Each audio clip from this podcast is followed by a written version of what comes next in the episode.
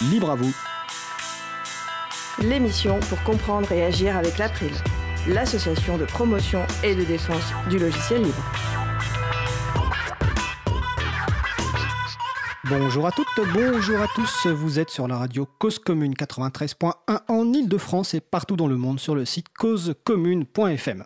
La radio dispose d'un web chat, donc utilisez votre navigateur préféré et rendez-vous sur le site de la radio causecommune.fm et cliquez sur chat et retrouvez-nous ainsi sur le salon dédié à l'émission.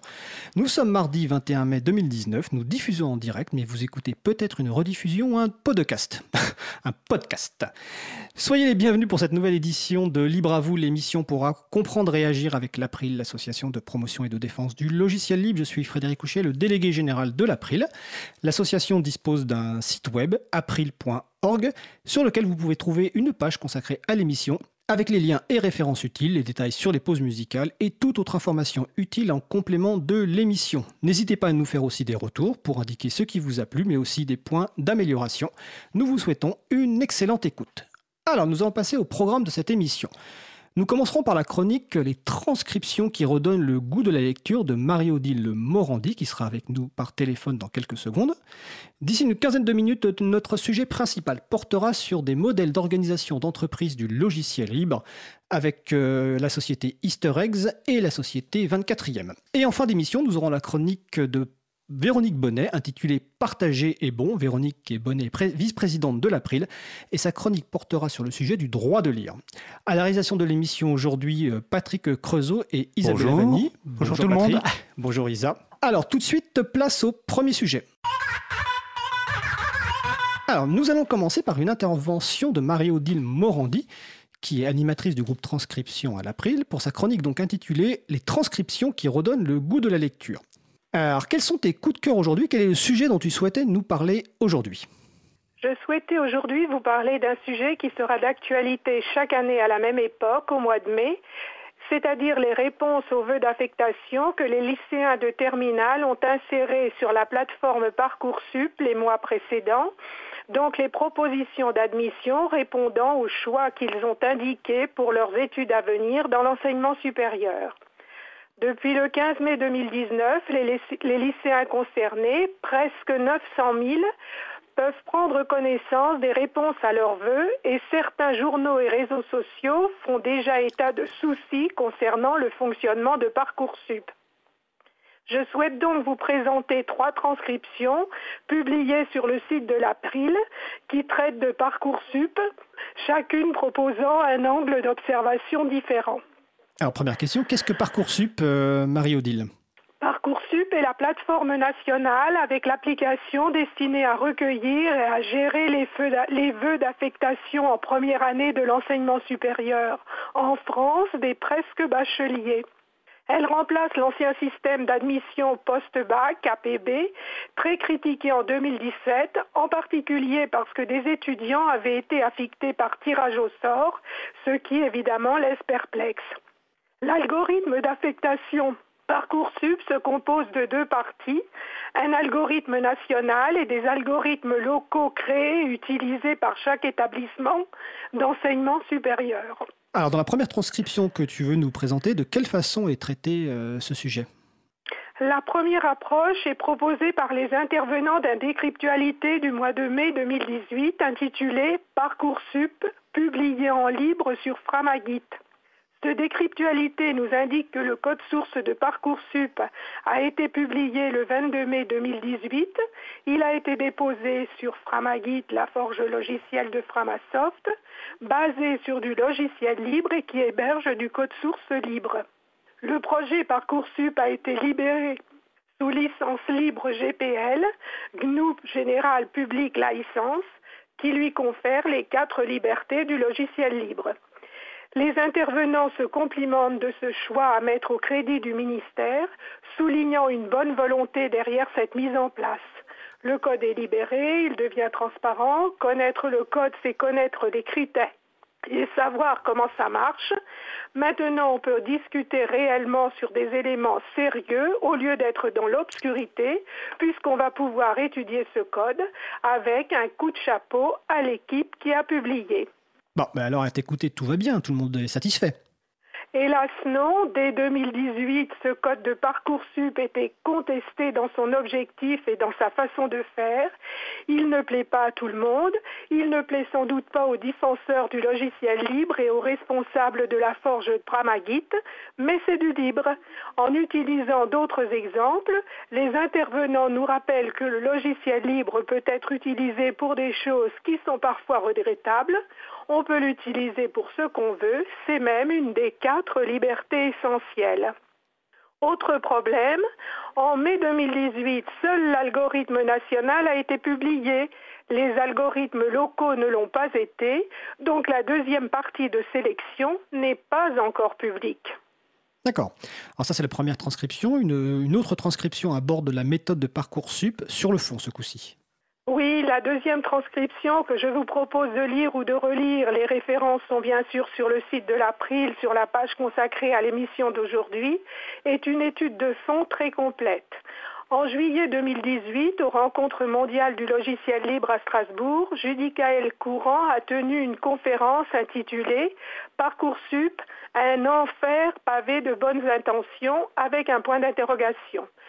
Ce professeur de classe préparatoire nous parle de son expérience puisqu'il fait partie du jury de son établissement pour choisir les futurs élèves de la section dans laquelle il enseigne. Son expérience lui permet des comparaisons avec le précédent système d'affectation APB. Il expose des simulations de situations qui peuvent se présenter.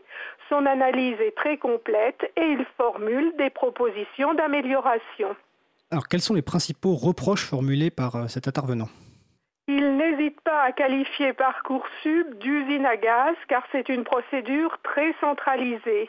Il insiste sur deux problèmes qui sont à envisager de façon, euh, disons, politique. Le premier problème, la sélection. Pour Judicaël Courant, à partir du moment où vous avez plus de bacheliers qui veulent faire des études supérieures que de places disponibles, la sélection reste nécessaire. Ce qu'il souhaiterait, c'est qu'on se pose la question des critères divers et variés sur lesquels repose cette sélection. Il est clair qu'aucun algorithme ne peut résoudre le problème du manque de place dans l'enseignement supérieur. Le deuxième problème euh, regarde la hiérarchisation des choix des futurs étudiants que refuse absolument la ministre de l'Enseignement supérieur et de la Recherche.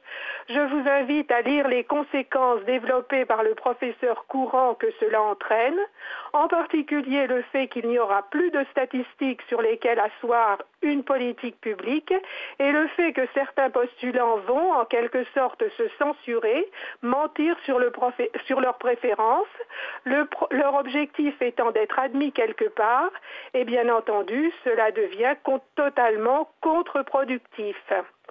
En tant qu'expert des sujets traitant d'informatique, il pose les questions habituelles. Est-ce que l'ordinateur sur lequel fonctionne le processus n'est pas défectueux? Est-ce que le code qui tourne sur, cet ordinateur est le bon? Est-ce que les données en entrée sont correctes, qu'il n'y a pas des oublis? Est-ce que les résultats qui sont publiés sont bien ceux qui ont été calculés? Donc tu conseilles et on conseille la lecture de cette transcription tout à fait. Les explications données sont très approfondies.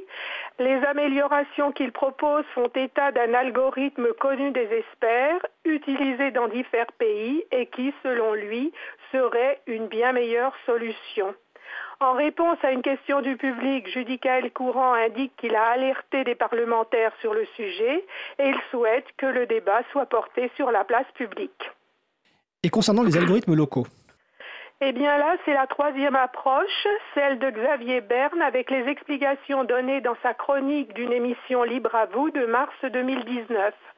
Par une demande CADA, la Commission d'accès aux documents administratifs, le syndicat étudiant UNEF avait demandé l'année dernière à plusieurs dizaines d'universités de rendre publics leurs algorithmes locaux afin que les candidats sachent sur quels critères leur dossier allait être examiné.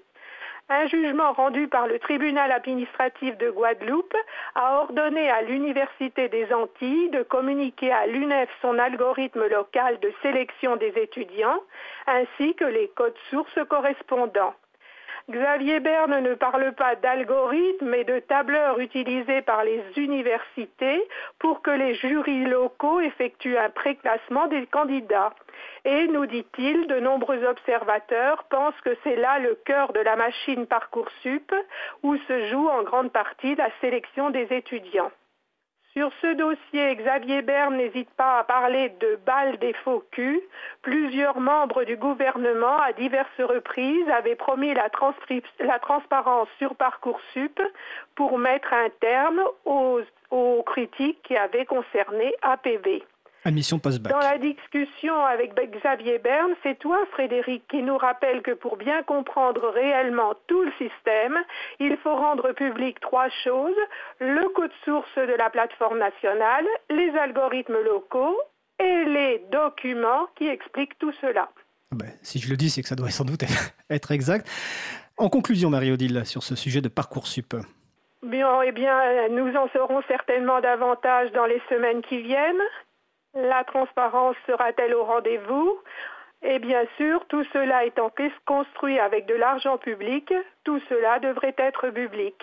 Et comme dit Judicaël Courant, il serait indigne de se satisfaire de la solution actuelle eu égard à ce qu'elle fait subir aux bacheliers, et je me permets d'ajouter aussi à leur famille, mais il faut le reconnaître, des pas ont été accomplis dans la bonne direction et c'est souvent sur ce qui ne va pas qu'on communique. Alors, as-tu quelque chose à ajouter en conclusion? Oui, bon, en conclusion, pour terminer, je souhaiterais remercier publiquement une personne dont le pseudo est ma cousine et qui, toutes les semaines, relit la transcription de l'émission Libre à vous, entre autres, avant l'ultime lecture que je fais moi-même pour publier. Parmi les auditrices et auditeurs d'émission, le groupe Transcription de l'April recherche ses autres cousins et cousines et les remercie par avance. Alors effectivement, on remercie tous et toutes euh, ma cousine qui est d'ailleurs présente sur le, salon. Hein. c'est son pseudo, hein. c'est évidemment pas notre cousine. quelque part, c'est un peu notre cousine à, à, nous. Et sur, donc sur le site de l'April, april.org, il y a les références pour euh, rejoindre le groupe transcription et soit faire des transcriptions, soit faire des relectures de transcriptions euh, déjà faites euh, ou des corrections simplement orthographiques. Eh bien écoute, je te remercie Marie-Odile et je te souhaite de passer une bonne fin de journée. Merci, bonne continuation à vous. Alors nous allons faire une pause musicale, nous allons écouter Tracing My Steps par Tobias Weber et on se retrouve juste après.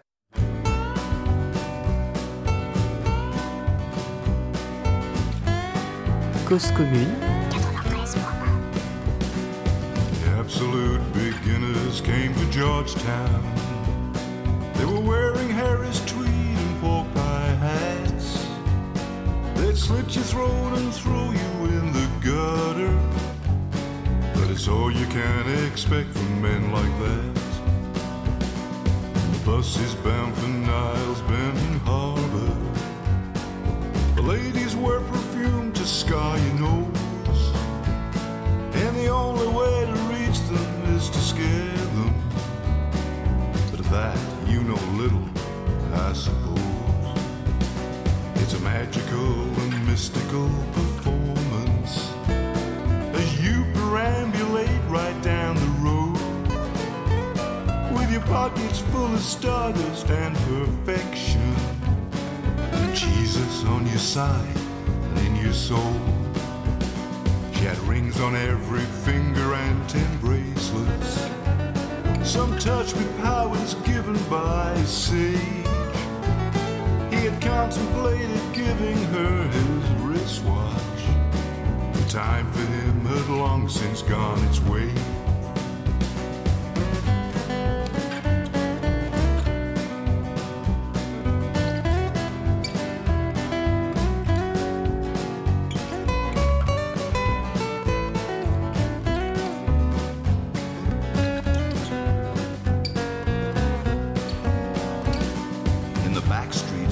City he would shuffle while spinning on his heels and chewing beef.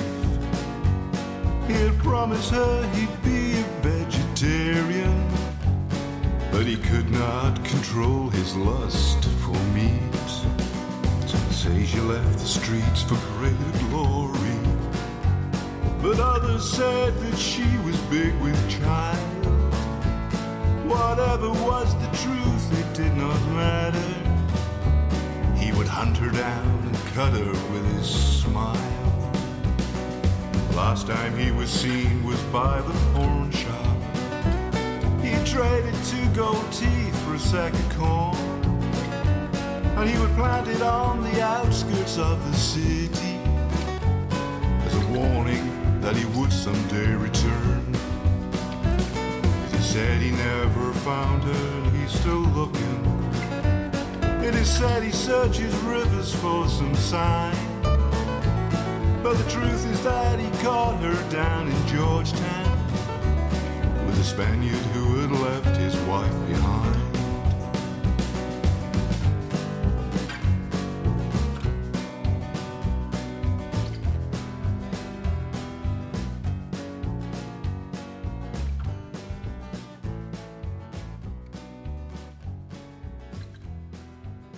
Venons d'écouter Tracing by Steps par Tobias Tauber. Donc les références sont sur le site de l'April, c'est en licence Creative Commons Partage.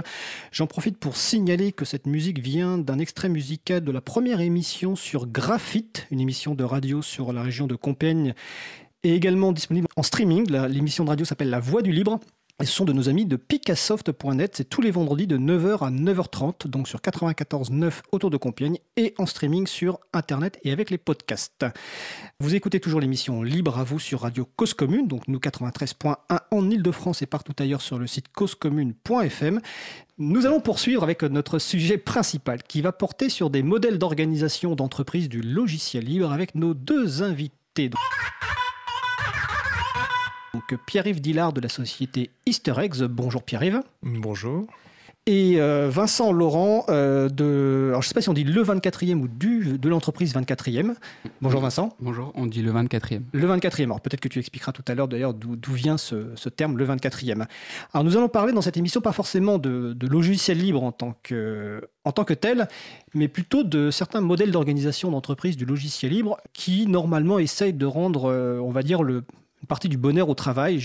Pour finir de préparer l'émission hier, je regardais un documentaire qui s'appelle justement Le bonheur euh, au travail qui avait été diffusé sur Arte il y a, il y a quelques années. Et dans l'introduction, un des intervenants expliquait, alors là c'est de mémoire parce que j'ai pas noté les chiffres, mais je crois que 10% des personnes en France qui vont au travail sont heureuses d'aller au travail. Il doit y avoir 50% qui y vont mais sans être engagés et le reste est complètement désengagé euh, de leur activité de, du travail. Donc là, on va avoir des expériences de personnes qui sont a priori dans, les, la tranche des 10% heureuses d'aller travailler. En tout cas, on l'espère. Alors d'abord, une petite présentation individuelle, rapport rapide de votre parcours à chacun. Donc euh, Pierre-Yves Dillard déjà. Alors moi j'ai euh, donc j'ai participé au début d'Easter Eggs euh, donc en 97-98. Avant j'avais un parcours absolument en dehors de l'informatique puisque j'ai une formation à la base d'historien. Euh, je me destinais euh, soit au journalisme, euh, soit à l'enseignement. J'ai un peu essayé les deux. Et puis après, des rencontres, euh, des hasards font qu'à un moment, on prend un aiguillage et on se retrouve euh, dans une voie comme l'informatique. D'accord. Vincent Laurent? Alors, euh, moi, donc, je suis développeur web et je fais aussi de l'administration euh, système. Euh, J'ai euh, une formation de beaucoup en apprentissage, enfin, essentiellement en apprentissage. Donc, j'ai une licence pro. Et voilà, ensuite, j'ai travaillé 5 ans dans, la même entreprise, là où j'ai appris, euh, toute mon, où j'ai fait toute mon expérience. que ce soit le, les, travaillant en équipe, en méthode agile, et notamment découvert le logiciel libre. Et voilà, suite à cette euh, expérience qui était dans une entreprise pyramidale, je décidé avec mes collègues de fonder le 24e.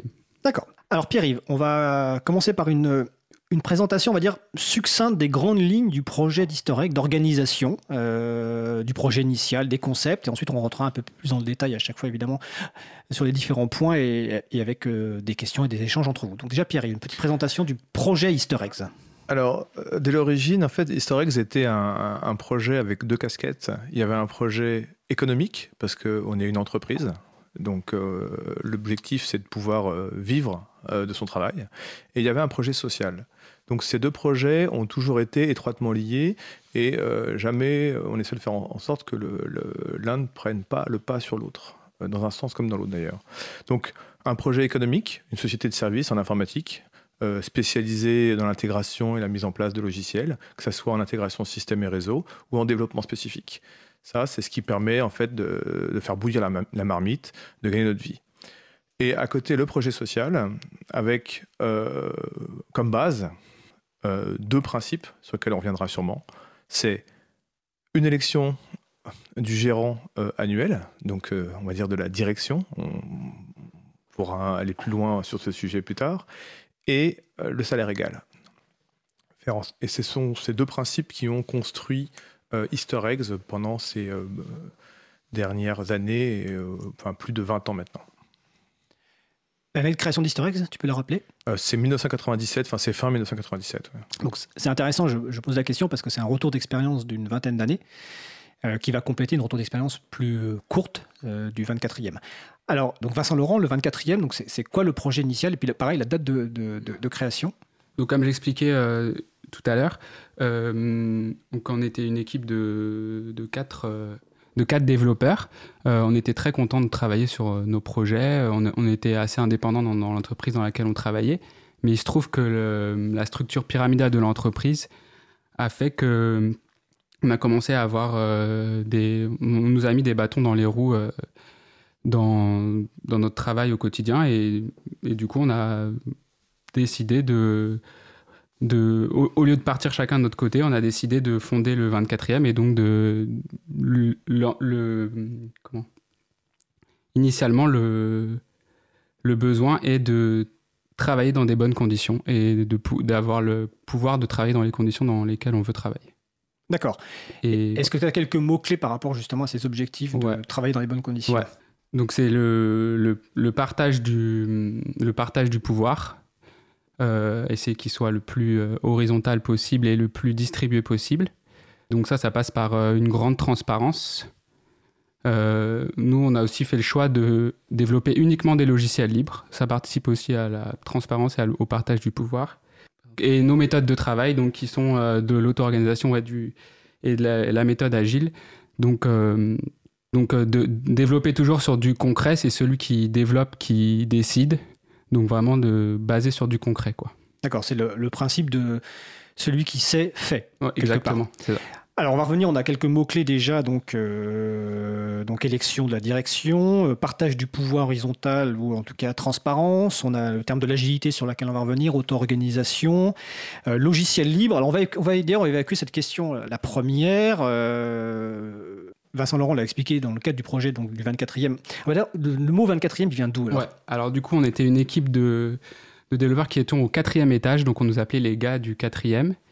Et il se trouve qu'on travaille euh, essentiellement pour les viticulteurs, donc dans des projets 20. Et donc, du coup, ça fait le 24e. Et il se trouve que c'est aussi l'inverse de 42. Mais c'est Alors voilà, je, pensais qu'initialement c'était l'inverse de 42. Je, je n'avais pas fait le lien avec 20 et le 4e, parce que je connais un peu l'historique euh, dans l'entreprise, euh, dans les, on va dire, c'est quoi, les, informations de transparence. Euh, évidemment, l'un des associés, c'est Tanguy Morlier, ancien président de l'April, toujours membre de l'April, donc quelqu'un qui est déjà intervenu à deux reprises dans, dans, dans l'émission.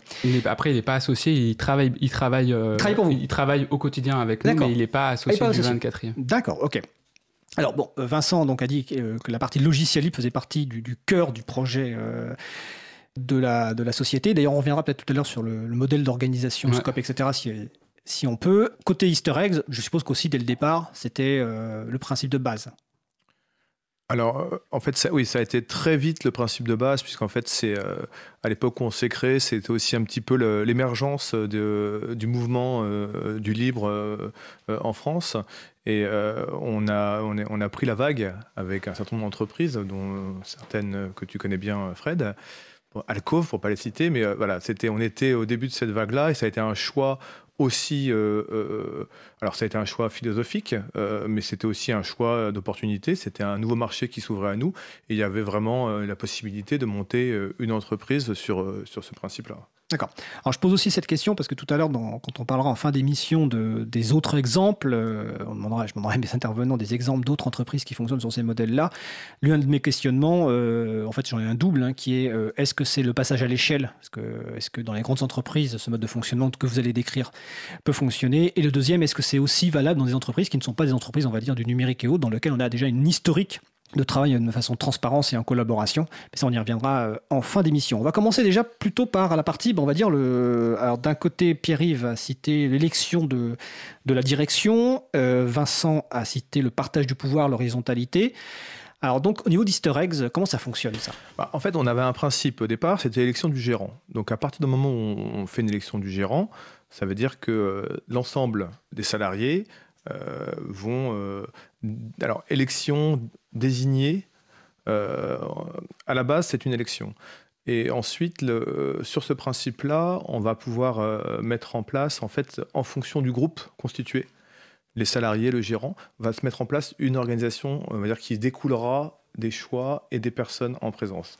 Et en fait, en fonction euh, du gérant, on peut avoir une, une vie au quotidien de l'entreprise qui va être différente, puisque le gérant va être plus ou moins euh, dans le suivi, plus ou moins euh, laisser, on va dire, euh, l'entreprise avec un maximum d'autonomie sur les personnes. Donc ça va dépendre essentiellement de la personnalité du gérant. C'est aussi un apprentissage qui va se faire, puisqu'au départ, quand on, on, dit on va élire le gérant, donc il y a un côté démocratique des choses, donc ça marche très bien. Surtout qu'au départ, quand on est une petite entité, on est finalement 4, 5, 6.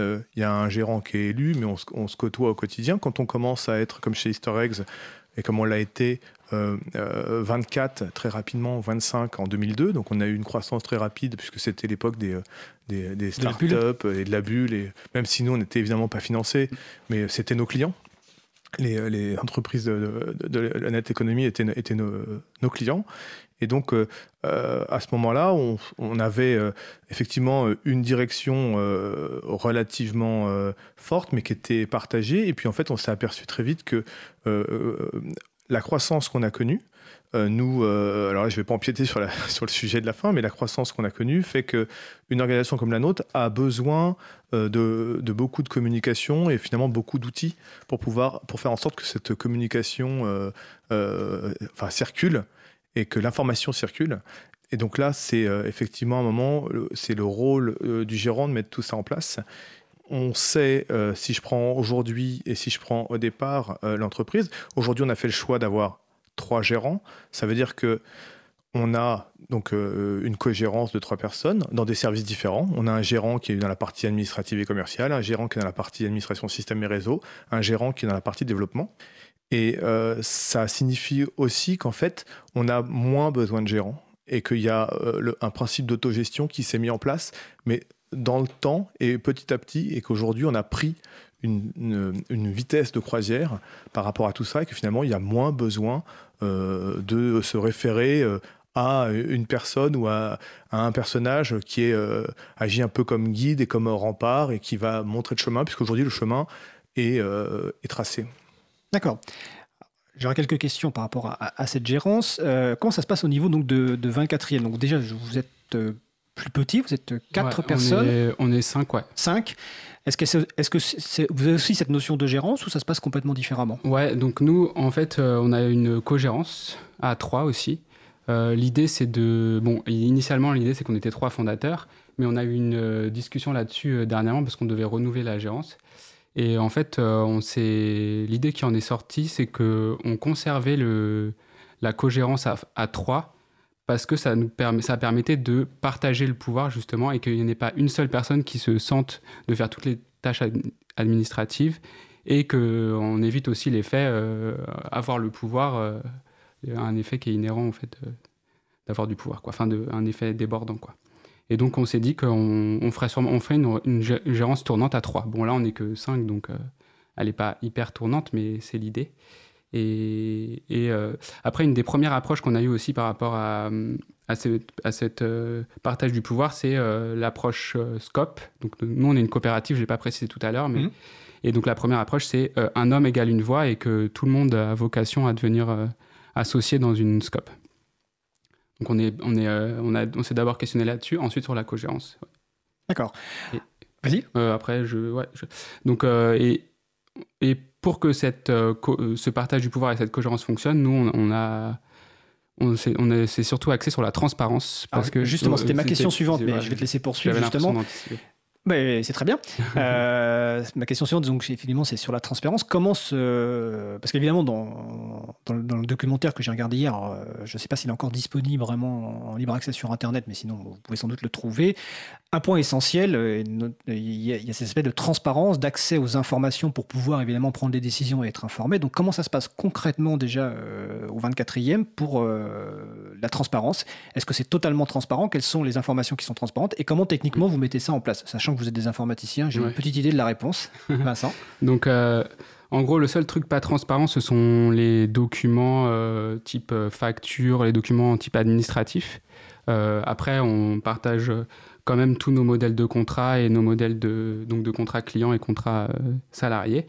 Tout le reste est transparent, nos assemblées générales, nos comptes annuels, notre historique bancaire, donc chacune de nos dépenses et chacun de, chacune de nos revenus sont, sont publics, euh, disponibles sur, euh, sur donc, nous, la forge qu'on utilise, GitHub. Et on n'a pas encore migré euh, sur une plateforme libre.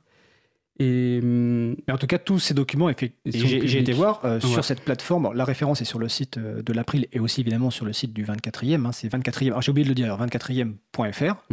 Et Easter c'est easterx.com. Euh, et donc, sur ce site, euh, cette plateforme logicielle d'hébergement, j'ai vu qu'effectivement, vous avez les documents, les comptes rendus d'activité, les comptes rendus de, réunion, la banque, donc une, très très forte transparence, y compris en interne, mais également donc en externe. Donc, c'est un accès public, je le précise. Exactement, voilà. L'idée, c'est vraiment de se protéger du pouvoir. Que si l'un de nous, un jour, décide euh, pour n'importe quelle raison, de prendre le pouvoir, qu'il ait beaucoup de difficultés à le faire. Et côté historique, comment ça se passe cette transparence? Alors nous, on a... Euh, également, le principe de transparence a été un, moment, un principe, euh, on va dire, de, de réflexion fort, euh, sachant que pour pouvoir décider, effectivement, il faut être informé. donc il y a une obligation. donc nous, on ne partage pas trop vers l'extérieur. On partage vers l'extérieur à travers le réseau Libre Entreprise, dont on pourra parler un peu tout à l'heure, qu'on a créé, donc la transparence entre les entreprises du réseau. C'est une entreprise qui fonctionne comme nous. Et puis en interne, au niveau des salariés, a, tous les partages sont évidemment euh, accessibles euh, à tous. Euh, on pousse l'information, on va dire de nature financière, régulièrement pour pouvoir informer les uns et les autres sur l'état, l'état des finances de l'entreprise, si ça va bien, si ça va mal, ainsi de suite. Et puis toute communication vers l'extérieur est systématiquement doublé sur des listes de diffusion. Donc, ça pousse l'information et qui veut aller euh, consulter ce qui se passe dans la partie commerciale, la partie dev, la partie admin 6 ou avec tel ou tel client a la possibilité de, consulter et de suivre. Il euh, faut savoir que ce principe-là, il est intéressant, mais au quotidien, il est, euh, il est assez vite ingérable. Donc à un moment, on peut faire des pauses où certains ont plus de facilité comme ça à s'aménager du temps pour suivre. Et donc il y en a qui arrivent très bien, il y en a qui ne prennent pas une seconde pour le faire pas seulement par manque de temps, mais parce que par euh, ils considèrent qu'ils font euh, confiance à un tel ou un tel et qu'ils savent que l'information est à tel endroit qu'ils pourront aller la consulter si c'est nécessaire. Et euh, l'autre outil de transparence qu'on va utiliser vis-à-vis de notre fonctionnement quotidien est plutôt là dans le au travail. C'est qu'aujourd'hui, nous, on a développé toute notre activité autour d'un système de ticketing. Et en fait, toute relation avec l'extérieur est, gérée sous forme de, de tickets euh, qui archive euh, tous les échanges, tous les documents. tu peux juste expliquer en une phrase ce qu'est un ticket? Ah, un ticket, c'est un, c'est en fait c'est fondé sur un, c'est un suivi de mail très précis euh, avec des notions de statut sur lequel on peut après avoir des tableaux de bord et ainsi de suite, savoir qui répond, qui fait quoi. Donc ça permet notamment, bah, on prend l'exemple des développeurs, de travailler en, en, toute efficacité dans leur relation avec le client à travers un ticket. Le ticket il va être visible et accessible par tout un chacun. Dire que si le développeur euh, euh, demain décide de partir, euh, on a archivé toutes ces informations dans ce ticket. Et lui, ça lui évite de faire un, reporting supplémentaire. Dire qu'on sait aujourd'hui que dans les, notamment les entreprises pyramidales, il y a un temps fou passé à, faire du reporting à la hiérarchie pour dire ce qu'on fait. Donc une perte terrible d'efficacité. Bah, chez nous, on, travaille, on reporte en même temps et l'information est accessible directement. Alors justement, euh, par rapport à ça, euh, dans le reportage dont je parlais, l'un des points clés de ce genre d'organisation, c'est la confiance dans l'être humain. Et un des intervenants, donc, je me souviens plus du nom, mais d'une société peut-être Favi ou Fabi, je pense que Oui, Favi, ouais. Favi. Euh, disait qu'effectivement, beaucoup d'entreprises pyramidales perdaient un temps fou à faire du contrôle, alors qu'en fait, euh, il fallait pas faire du contrôle, au contraire, il fallait essayer faire confiance aux gens, et que ça marchait beaucoup mieux. Donc je vous encourage vraiment à, à- à regarder ces, ces exemples-là. Il y a un site aussi qui s'appelle organisationlibérée.fr, les références aussi sur le site de la prise, sur lequel vous allez trouver beaucoup de, références. Euh, maintenant, j'ai une question, euh, ou plutôt deux questions pour tous les deux, toujours sur cette partie, on va dire, euh, gérance, organisation. Quand ça se passe bien, a priori, il n'y a pas de souci. Mais prenons deux cas, on va dire, différents. L'un, c'est une embauche. Donc, comment se gèrent les embauches chez vous? Est-ce que c'est pareil? Est-ce que c'est quelque chose sur lequel tout le monde intervient? Ou si finalement c'est la gérance qui donne son avis? Et deuxième point plus problématique, c'est bah, quand il faut se séparer de quelqu'un. Alors, soit pour des problèmes économiques, donc tout à l'heure, Pierre-Yves, tu as cité, euh, on a cité 2001, 2002, la bulle. Il y a eu aussi 2008 avec euh, les problèmes économiques qui ont impacté beaucoup d'entreprises. Euh, et puis pour d'autres raisons, on peut avoir à se, à se séparer de quelqu'un. Comment ça se passe concrètement? Alors peut-être qu'il y a plus d'expérience côté eggs, mais je vais laisser commencer peut-être Vincent. Ouais. Alors nous, la séparation, on l'a pas encore vécue. Ouais. Donc j'aurais aucun retour d'expérience là-dessus. Après, mon intuition, c'est que le climat qu'on met actuellement dans l'entreprise, enfin le fait qu'il y ait un partage du pouvoir, euh, la transparence, fait que on arrivera très certainement à des départs, des départs raisonnés plutôt que des, des, comment, des très gros conflits. Quoi. Euh, concernant l'embauche, euh, effectivement, c'est nous, on s'est posé plusieurs questions au moment où on a embauché le, le premier salarié non fondateur du 24e.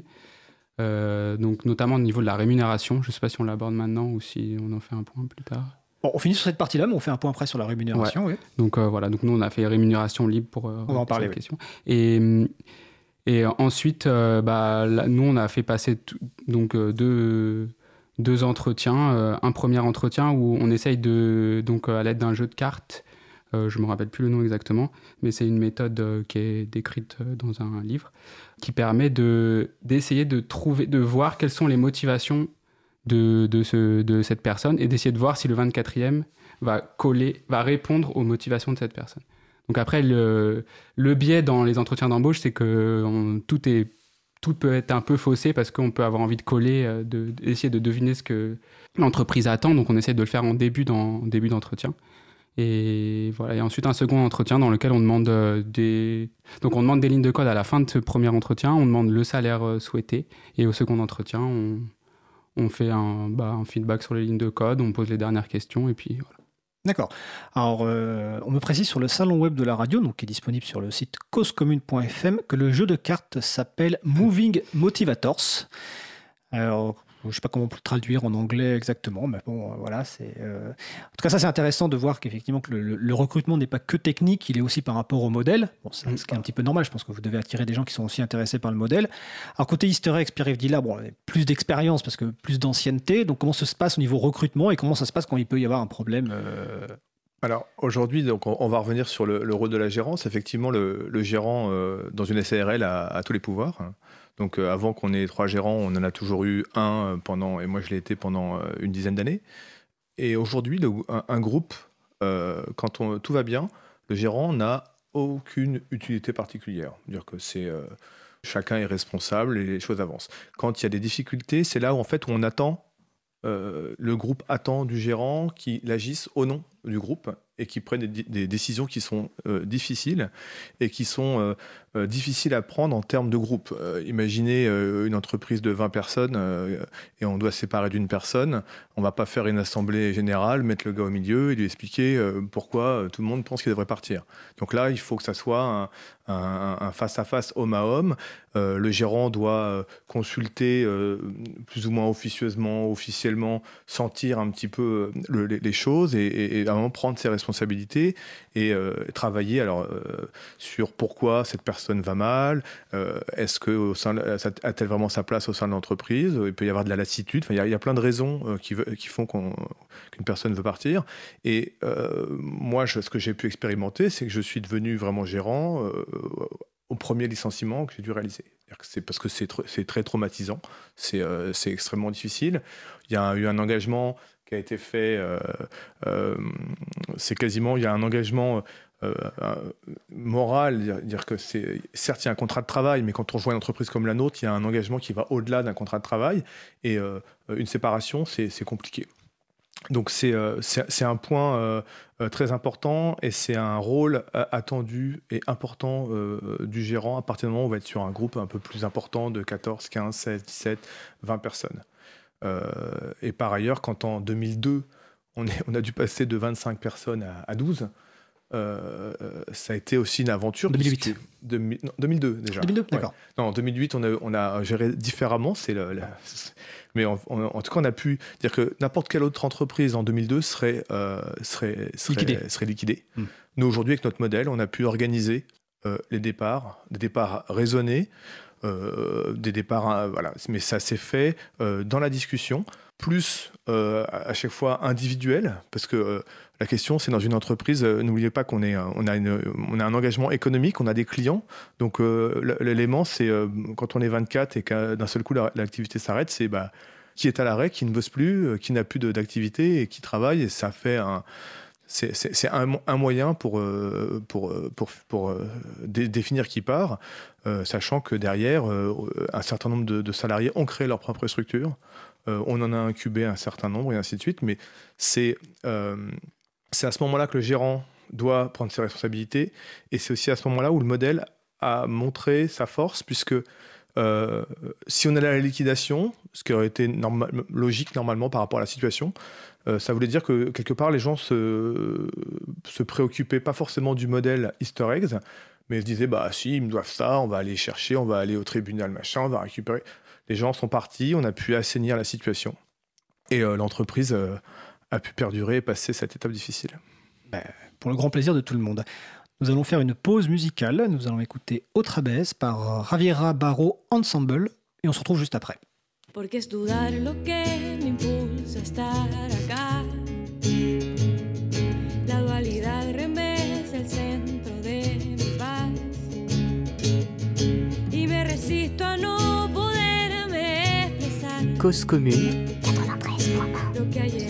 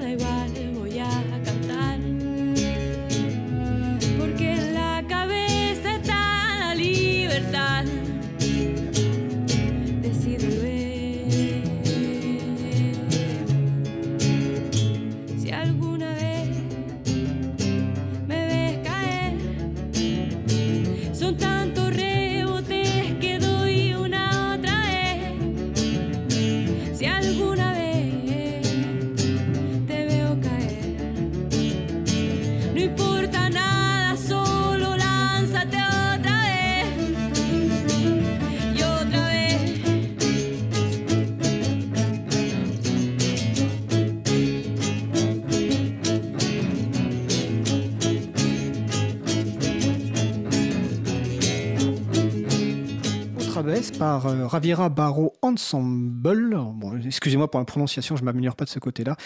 Euh, c'est sous licence Creative Commons partage euh, à l'identique et les références sont sur le site de l'April, april.org. Vous écoutez toujours l'émission Libre à vous sur Radio Cause Commune 93.1 en Ile-de-France et partout ailleurs sur le site causecommune.fm. Donc nous allons poursuivre notre discussion donc euh, sur la présentation de certains modèles d'organisation d'entreprise du logiciel libre. Et nous allons aborder maintenant le sujet de la rémunération, parce qu'il y a, il y a une- clairement une différence entre vos deux structures. Euh, Pierre-Yves Dillard, donc d'Easterex, tu as expliqué tout à l'heure que donc, les salariés avaient le salaire égal. Et Vincent Laurent, pour le 24e, tu avais euh, parlé, je crois, de salaire libre, ou euh, en tout Mm. cas, bon. Mm. Alors, on va commencer donc par Pierre-Yves. Pourquoi le choix de ce salaire égal? Alors déjà, c'est parce que c'était simple et parce qu'au départ, ça coulait de source et parce que ça s'imposait. Euh, Quand euh, au départ, il y a quatre personnes qui font une entreprise, il n'y a pas de raison de différencier un salaire plus qu'un autre. En plus, il n'y en a pas de salaire au départ, généralement. Et en plus, et euh, voilà, et partager rien, c'est facile. Partager euh, quand il y a très peu, c'est aussi très facile. Et finalement, ça s'est imposé assez naturellement. Et ça a été très vite un, fond, un pilier de la cohésion et de la solidarité telle qu'elle s'est euh, installée chez Eggs, puisqu'en fait, ça permet un dépassement euh, de fonction de chacun. Euh, dans, dans un métier où il y a des rivalités traditionnelles entre ces fameux commerciaux euh, qui vendent n'importe quoi et des développeurs qui doivent euh, développer des choses impossibles. Vous êtes dans le métier de l'informatique, on va le préciser. Voilà. Effectivement, c'est assez traditionnel. Et puis euh, des admin 6 qui sont des ayatollahs et des développeurs qu'on font qu'à leur tête et qui ne travaillent jamais en stable. Donc euh, ces conflits-là aujourd'hui chez Eggs n'existent pas puisque chacun écoute attentivement les besoins de l'autre, puisque c'est la réussite du projet global et euh, qui, qui, qui, qui, est- qui est, le- qui est attendu par tous. Et donc euh, ce- le partage de cette rémunération commune et le partage aussi des fruits euh, de, des bénéfices, Alors puisque Euh, Poursuivre sur la répartition des bénéfices, Bah, et après fait, on verra le cas du 24e. Aujourd'hui, globalement, nous, on prend 80% des bénéfices de l'entreprise et on les répartit euh, en part égale avec, euh, avec tous les salariés euh, dans la limite de la législation, euh, ce qu'autorise la législation à travers des plans d'épargne entreprise, des choses comme ça. Donc ça permet euh, aussi de motiver, c'est de la motivation euh, claire puisque voilà, on, euh, a tous euh, des familles et des obligations et euh, on est aussi là pour gagner ne- notre vie. Et donc, euh, c'est quelque chose d'important. Et je sais que, voilà, à partir de septembre, octobre, on sait que la- généralement, l'entreprise est à l'équilibre et que euh, tout ce qui va être fait ou tout ce qui rentre à partir d'une certaine date, ça devient du bénéfice et ça devient du complément de rémunération qui, est, euh, qui fait partie aussi de d'une d'une forme de, de- qui sanctionne, on va dire, le, euh, un, un travail euh, euh, réussi et collectif. D'accord. Donc ça, c'est Easter eggs. Et côté 24e, vous, c'est pas du tout le même choix. Alors, pas le même choix au niveau effectivement de la rémunération mensuelle. On a donc euh, quand on a démarré, on, était donc trois, trois cofondateurs, donc on s'est évidemment euh, versé le même salaire, on avait le même niveau d'investissement. Et quand on a, on s'est posé la question de commencer à recruter, on s'est demandé si comment justement on allait gérer cette question de la rémunération. Et on- donc au début, on s'est dit bah on va faire le même salaire égal. Et en fait, euh, après réflexion, on s'est dit que ça pouvait peut-être être intimidant de d'arriver dans une entreprise dans laquelle il y a trois cofondateurs et de gagner le même salaire que ces trois que ces trois personnes. Et donc du coup, on a décidé de faire de la rémunération libre. Donc euh, chacun est libre de décider de son salaire, pas besoin de validation des autres. De toute façon, elle est inhérente. euh, on va pas euh, bien sûr euh, décider du jour au lendemain comme ça de se verser euh, 1000 euros de plus sans euh, en mesurer les conséquences. C'est bien sûr c'est évident. Et euh, donc voilà, donc quand on a fait on les premiers entretiens, les candidats donc nous donnaient le salaire qu'ils voulaient avoir. Et donc c'était en gros le salaire qui leur permettrait de permet, qui leur de vivre dans les conditions dans lesquelles ils souhaitent vivre. Et donc, dans chaque cas, ça a correspondu finalement aux possibilités de l'entreprise? Exactement. Ouais, bah, comme, comme les comptes sont. Comme l'historique bancaire est public, tout est public. Donc, euh, donc du coup, euh, tout, tout, les, enfin, tout le monde a tous les, tout- toutes les cartes en main pour euh, savoir si, si son salaire est en adéquation avec l'entreprise. Après, Donc nous, on considère l'entreprise comme un bien commun et c'est pourquoi aussi on reverse euh, tous les bénéfices, euh, donc 100%, enfin, hormis euh, les aspects légaux des scopes qui nous forcent, enfin, qui obligent à mettre en réserve, mais tout le reste est reversé aux, salariés. Et voilà, on ne verse pas de dividendes. Et donc c'est pareil, c'est en participation, en mécanisme de participation. Donc voilà, on conçoit vraiment l'entreprise comme un bien commun et chacun est, là pour euh, faire vivre ce bien commun et le, choix du salaire euh, en, en conséquence. D'accord. Alors ça me fait penser à une question, tu parles de la question du, salaire égal entre anciens et nouveaux qui pouvait être un peu euh, déstabilisant. Ma question c'est, ce qui peut être aussi déstabilisant, c'est de rentrer dans une structure où il y a des, mine de rien, on dit euh, une personne, une voix, mais il y a quand même des gens qui ont peut-être un peu plus de présence, ne serait-ce que d'historique. Tout simplement, par exemple, Pierre-Yves Guillard, euh, l'un des fondateurs, donc forcément, euh, côté 24e, les trois cofondateurs. Comment ça se passe pour les nous, personnes qui entrent? Comment elles, Est-ce qu'il y a un certain temps d'adaptation pour passer d'une personne spectatrice à une personne actrice?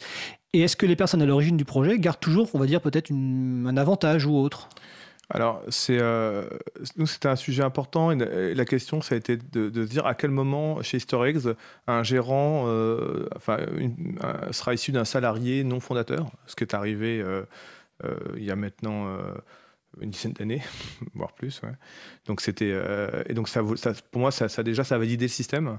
Ça montrait qu'un quelqu'un qui n'avait pas fondé l'entreprise pouvait se la- l'approprier complètement et avait, pouvait tisser ce lien, on va dire, assez, assez charnel quand on, quand on est au début d'un projet, qu'on ne se paie pas de salaire, que c'est compliqué, qu'on y croit, qu'on n'y croit plus. Donc ça, c'est intéressant que euh, des personnes non fondatrices soient devenues gérants.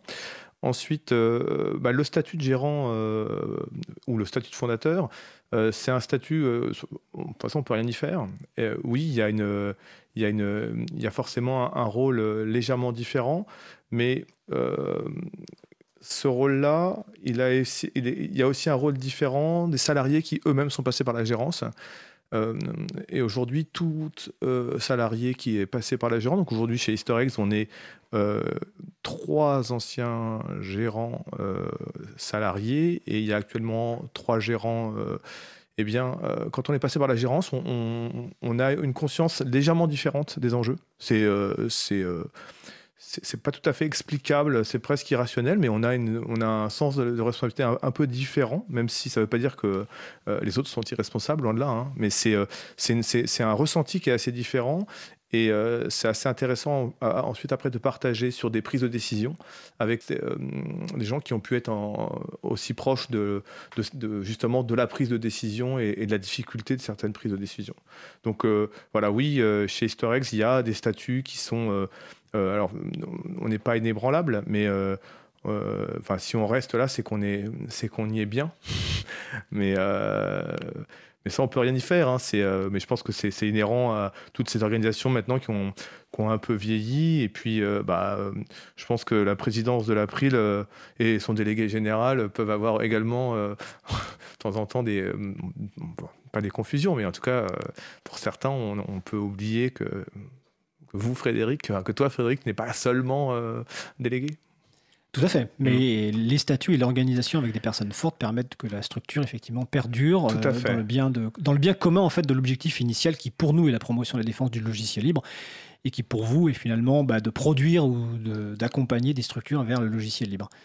Je croyais que tu voulais rajouter quelque chose, mais Oui, je non, te- je- non, mais mais je- je- en fait, ce sont des statuts, ce sont des nos statuts forts, en fait, qui vont garantir euh, tout, excès euh, par rapport à une position dominante qui pourrait être celle-ci, puisque euh, dans notre système, l'ensemble des salariés incarnent l'actionnaire, c'est-à-dire que la personne qui est gérant ou toute personne qui pourrait exercer un, un pouvoir jugé trop exorbitant pourrait être démis du jour au lendemain par l'ensemble des salariés qui incarnent finalement l'actionnaire majoritaire. Alors, sur cette partie-là, on ne va pas rentrer dans les détails parce que l'émission est, est- est- est courte malgré tout, euh, mais je signale une conférence que tu avais donnée donc à Passage en scène, je crois que c'était en 2016.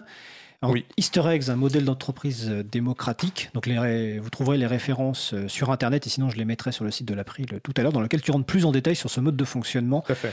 Et notamment le, le- le statut de SARL et d'association à côté, qu'on va pas détailler aujourd'hui parce que sinon on, on- on y passera à la fin de l'émission. Vincent, là on va maintenant aborder euh, un sujet que tu as abordé tout à l'heure, tu as parlé tout à l'heure d'agilité d'organisation. Euh, donc justement, au quotidien, euh, comment se- s'organise la société pour les projets et puis pour les décisions à prendre? Donc, euh, quand tu as parlé d'agilité, tu entendais par quoi? Parce que je pense que les gens qui, Ouais. qui nous écoutent ne savent pas forcément ce qu'est l'agilité. Ouais, donc l'agilité, euh, c'est une, façon de mener des projets ou de mener un projet à bien. Euh, donc il y a le, juste pour expliquer brièvement, le cycle en V euh, classique, c'est on a un besoin, on recueille les besoins, on, nous, nous, dans notre activité, on développe le logiciel et à la fin, quand on a terminé, on montre le logiciel au client. Donc ce- cette méthode fait qu'en fait, on a des, on a des périodes de développement très longues parce qu'on n'a pas de, on n'a pas de retour euh, rapide et on, se trouve à devoir développer tout très rapidement.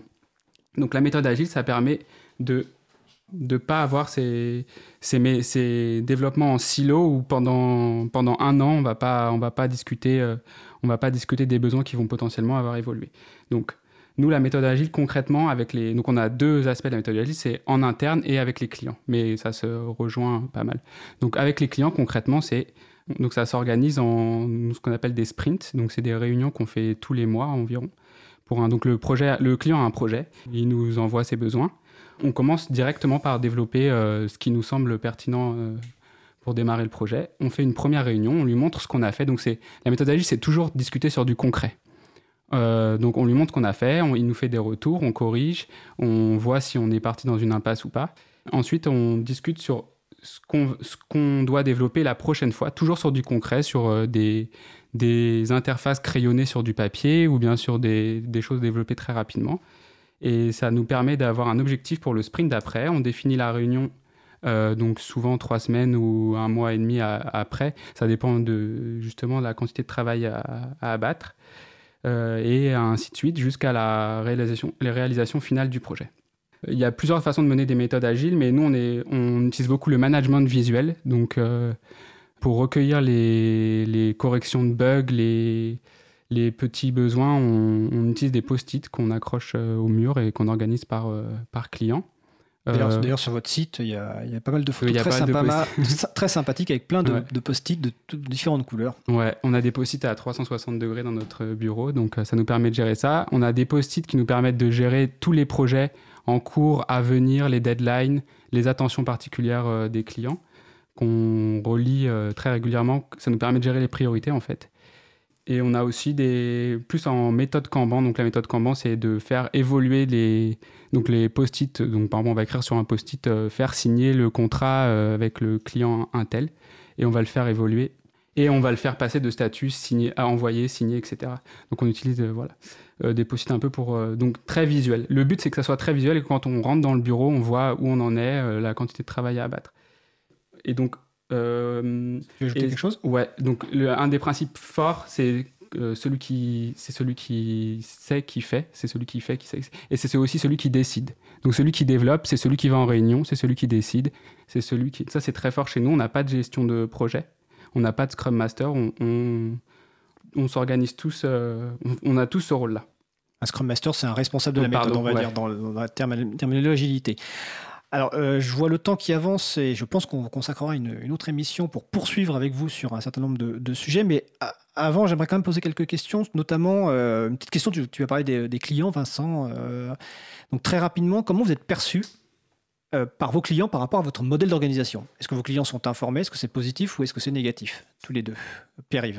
Alors, en fait, au départ, nous, euh, sur certains clients un peu classiques, institutionnels, on se présentait comme une boîte euh, très classique. euh, Enfin, on se présentait pas, en fait. On se présentait comme une SARL, euh, puis point barre. Et puis, euh, euh, une fois la, la relation tissée, on, à l'occasion d'un déjeuner, d'une rencontre, eh bien, on allait plus loin dans le modèle d'organisation, qui on était vraiment. Et en fait, on s'apercevait qu'à chaque fois, ça créait une, sympathie, une adhésion euh, supplémentaire, puisqu'en fait, ils avaient rencontré techniquement des gens, euh, on va dire, euh, doués, mais en plus, on leur expliquait en fait pourquoi, pourquoi l'investissement, pourquoi ils avaient des gens en face d'eux qui avaient l'air aussi concernés par leur projet. Donc, en fait, ils mettaient en relation finalement une forme de qualité qu'ils jugeaient euh, intéressante et puis un modèle d'organisation. Euh, donc après, c'est devenu pour nous un modèle de, une forme de, de, de communication. En fait, on a complètement assumé, et d'ailleurs aujourd'hui ça se voit sur notre site, parce que c'est ce qu'on met en avant en premier lieu, c'est notre modèle social, puisque on a aussi vocation, euh, pas seulement euh, de travailler avec des, euh, avec des, entreprises, on va dire, classiques, mais aussi à travailler avec des clients de l'économie sociale et solidaire, avec qui on a des...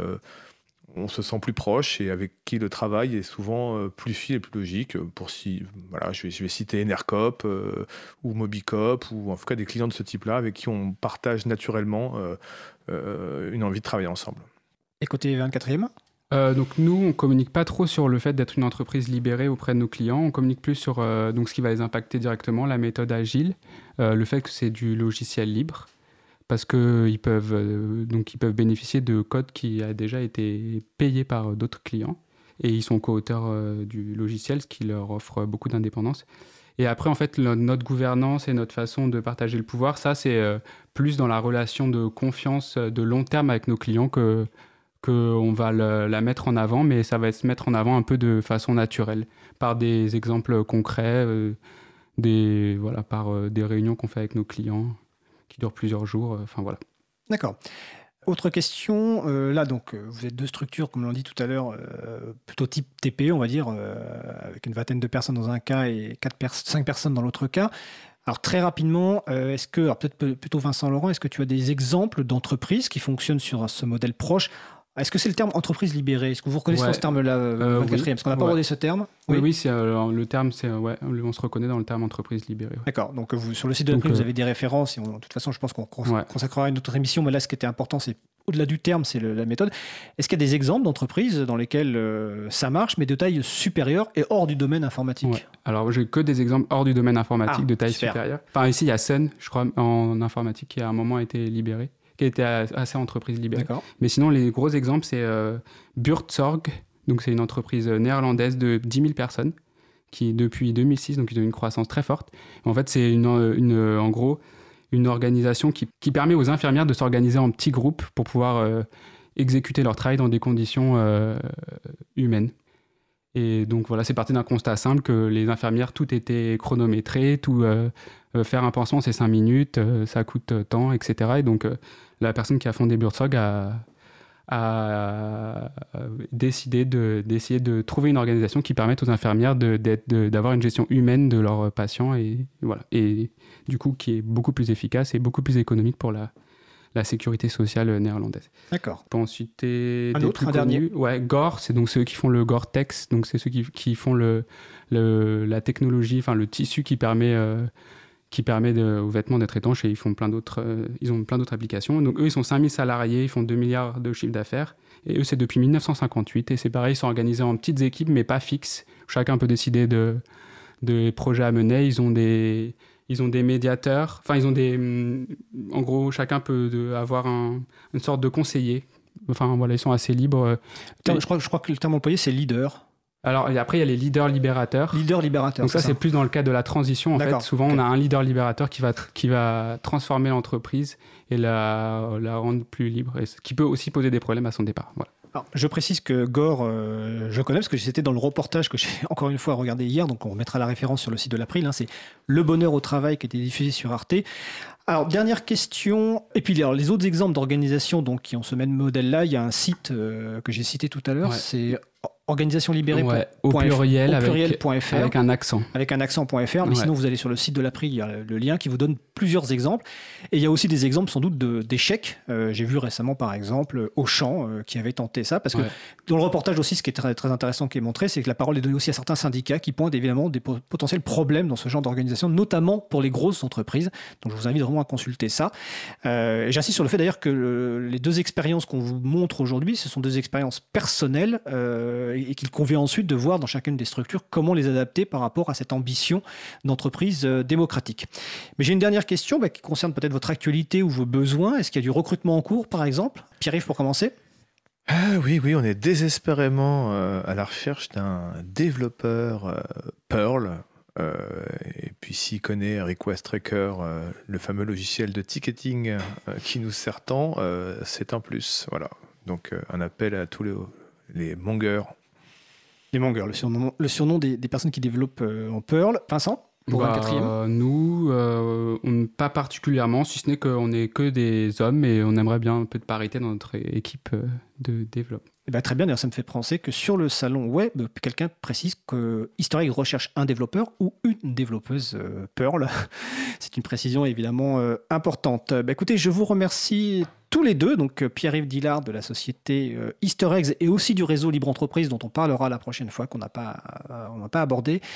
Euh, Vincent Laurent donc du 24e, euh, donc 24e.fr, eastereggs.com.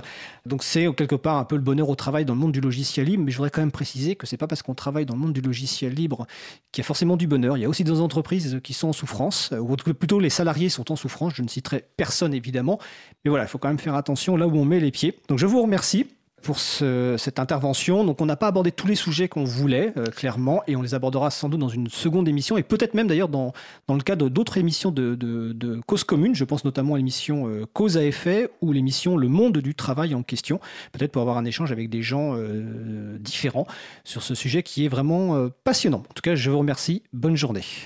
Merci. Merci à vous. Alors, nous allons faire une pause musicale. Nous allons écouter Sur la Terre par Sucre Pop et on se retrouve juste après.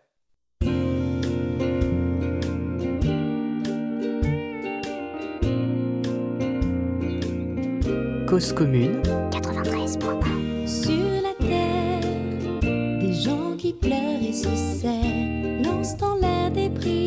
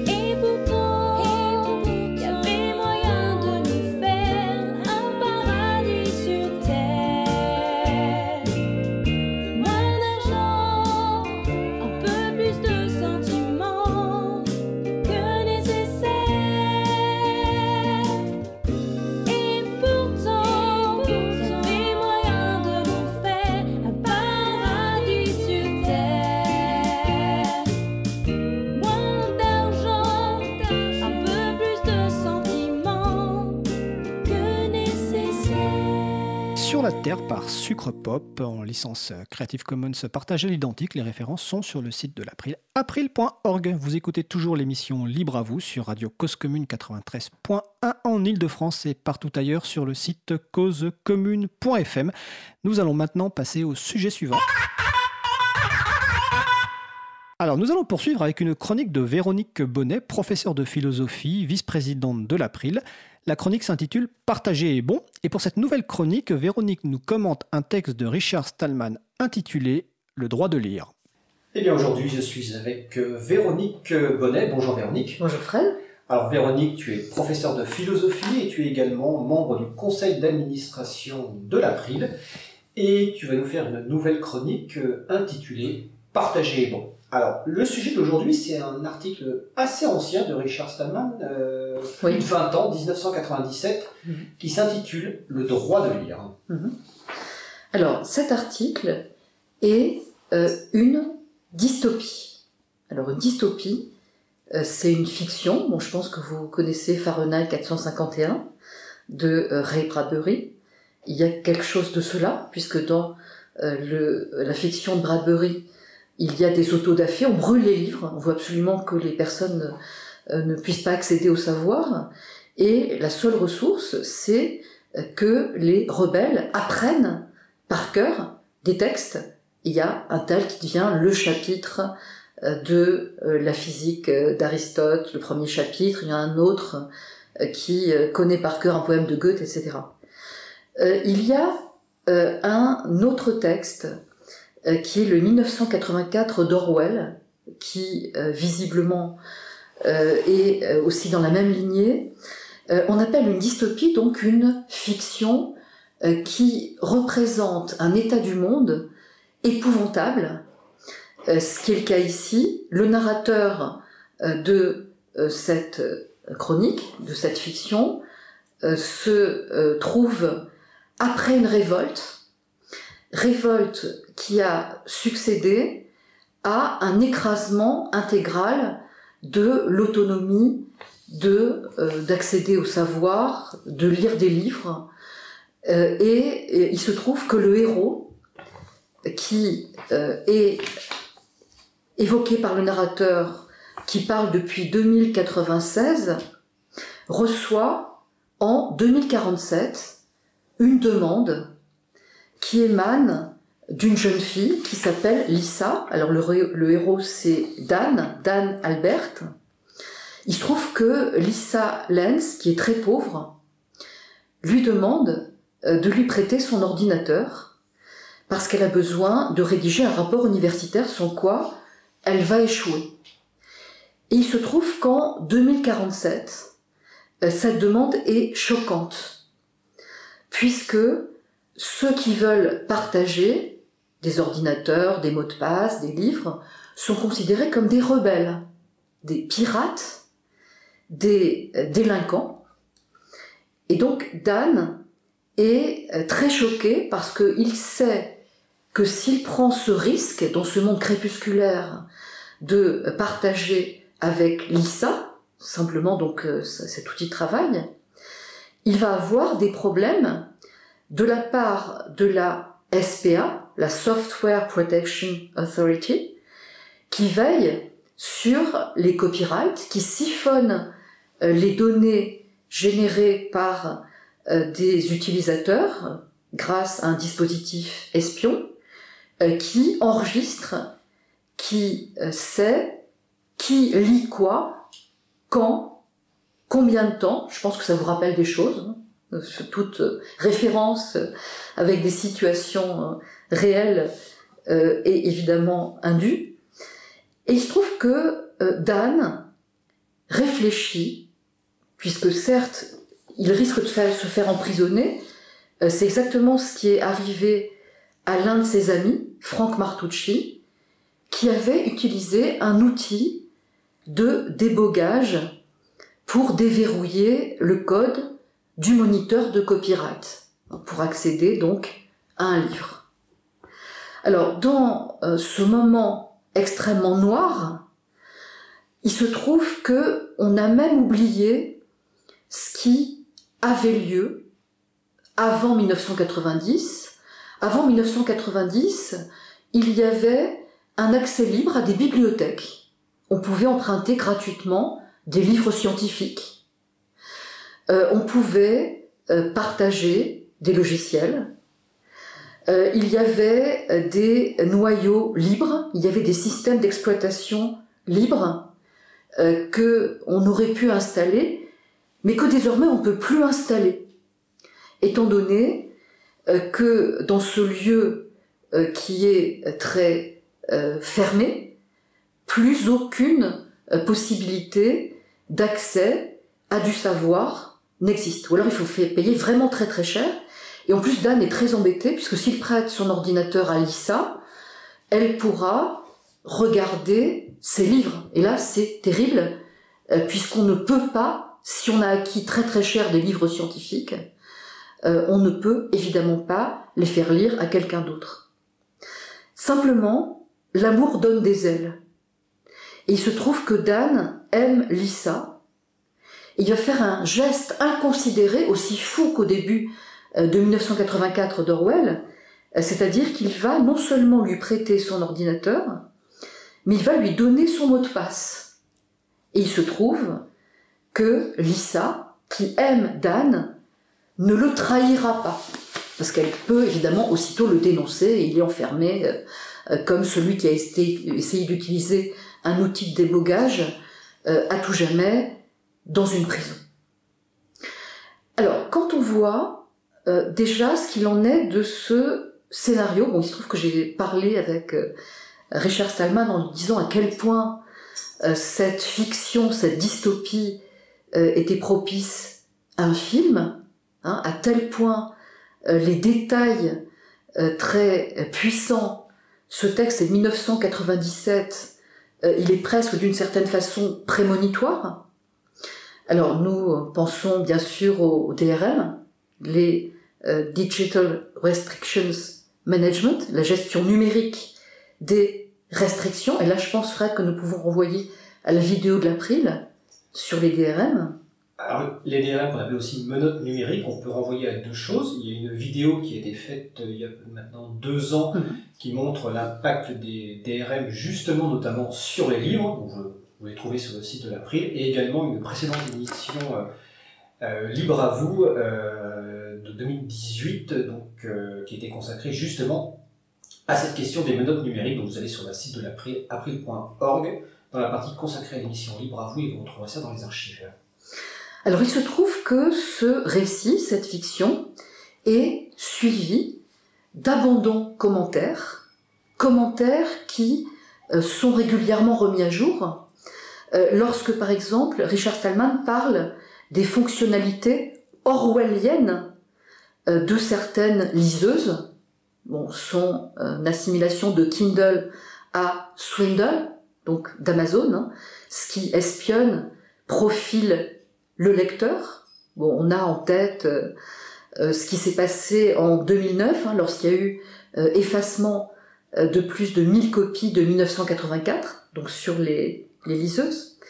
les commentaires portent aussi sur la vigilance qui est requise lorsque on parle de traités internationaux, puisque dans les traités internationaux, il y a vraiment toujours la volonté de transformer des ressources ouvertes à euh, des euh, dispositifs euh, qui privent, qui empêchent, qui rendent le savoir denrée rare et cher, bon, ce qui est un extrême paradoxe. il se trouve qu'Aristote disait que le savoir était aussi nécessaire que l'eau et qu'il fallait qu'il soit gratuit comme l'eau, il fallait pouvoir le partager comme l'eau. Euh, je pense aussi, Fred, je crois que euh, tu euh, serais, me semble-t-il, dans cette même impression que moi, à la directive droit d'auteur qui a été examinée par la Commission européenne, je pense à l'article 13 sur le filtrage automatique des plateformes. Dans les commentaires, dans ce texte de 1997, Richard Stallman euh, parlait déjà de cette menace sur l'Internet euh, qui allait faire de lui un Internet à plusieurs vitesses. Donc ceux euh, qui disposent d'un redoutable mot de passe que donnent au compte-gouttes les autorités, les outils de débogage étant réservés à très peu, Bon, certes, il y a les apprentis informaticiens, euh, il y a euh, un usage euh, très restreint quand vraiment on veut leur faire étudier un petit peu de code d'outils de débogage protégés euh, par des, des pare-feux, par exemple. Et donc il y a euh, dans le rapport entre cette fiction et les commentaires, ce texte étant prémonitoire, euh, les commentaires sont constamment mis à jour, euh, l'hypothèse que le droit de lire, qui fait partie de la démarche la plus essentielle pour faire de soi quelqu'un qui n'est pas en proie aux illusions, se trouve dans cette dystopie alourdie euh, par des dispositifs architecturaux. Donc je pense à ce code euh, qui n'est pas libre, et si le code n'est pas libre, la société n'est pas libre. Quelqu'un dit le code, c'est la loi. Euh, et comme ma discipline de prédiction est la philosophie, je rappellerai qu'en 1516 ont été publiés conjointement Le Prince de Machiavel. Alors comment rester au pouvoir par tous les moyens, y compris en empêchant euh, ces sujets euh, euh, d'être éduqués, d'apprendre à lire, mais en même temps, euh, 1516 toujours, il y a ce premier texte qui s'appelle Utopie de Thomas More. Et dans l'Utopie de Thomas More, qui est exactement aux antipodes du prince de Machiavel, on essaie de construire une architecture telle que les rapports entre les humains euh, soient confiants, euh, soient euh, proches, soient propices au partage. Et je dirais que toute proportion gardée, les euh, propositions du projet GNU, qui vise à une architecture informatique propice à l'accès à des documents et à des processus, s'inscrit dans cette lignée alors, d'une utopie, attention, parce que parfois on fait de l'utopie une illusion, mais l'utopie au sens propre, et c'est un néologisme de Thomas More, U, E, ça veut dire bon. Et je dirais en conclusion, informatique libre, société libre. Bah, c'est une, c'est une belle conclusion, euh, Véronique. Donc, un texte, on va le rappeler, qui a été écrit en 1997, qui est donc disponible sur le site euh, de GNU, donc euh, gnu.org, gnu.org, le droit de, de lire. Euh, on, rappelle aussi que, bah, qu'une dystopie, donc une, comme tu l'as dit, c'est une fiction dans laquelle la société est construite pour empêcher ses membres d'atteindre le bonheur, alors que évidemment c'est le contraire du projet GNU avec le partage du savoir, la libération, l'accès à l'ensemble des savoirs. Euh, voilà, donc en tout cas, euh, merci pour cette chronique euh, dont on va rappeler le titre, qui est évidemment euh, Partager est bon. Et on se retrouve bientôt pour la prochaine chronique. Merci Véronique, Au revoir, belle journée. Belle journée à toi. Donc comme vous l'avez compris, cette chronique avait été enregistrée il y a quelque temps, ce qui explique la différence de son. Donc nous approchons de la fin de l'émission, nous allons terminer par quelques annonces.